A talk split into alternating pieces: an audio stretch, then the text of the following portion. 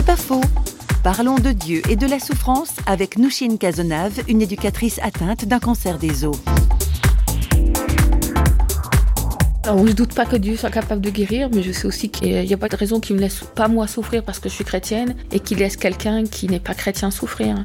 Euh, le soleil il brille sur la tête de tout le monde, la pluie elle tombe sur la tête de tout le monde, donc la maladie elle est aussi à tout le monde et puis euh, c'est comme ça et euh, c'est les souffrances de temps en temps. Je dis à Dieu mais pourquoi, mais pourquoi tu trouves pas que j'en suis assez comme ça, c'est bon, j'en ai ras le bol quoi. Puis après, hop, une fois que la grosse tempête, j'appelle au secours, j'appelle des amis pour prier et tout. Puis après une fois que la grosse tempête est passée, voilà quoi, ça mais, je suis que Dieu, il préfère entendre, m'entendre râler une bonne fois. Après, voilà, il dit Oh, dans quelques temps, ça va aller mieux. Et puis, et puis c'est vrai, quelques temps après, ça va mieux, quoi.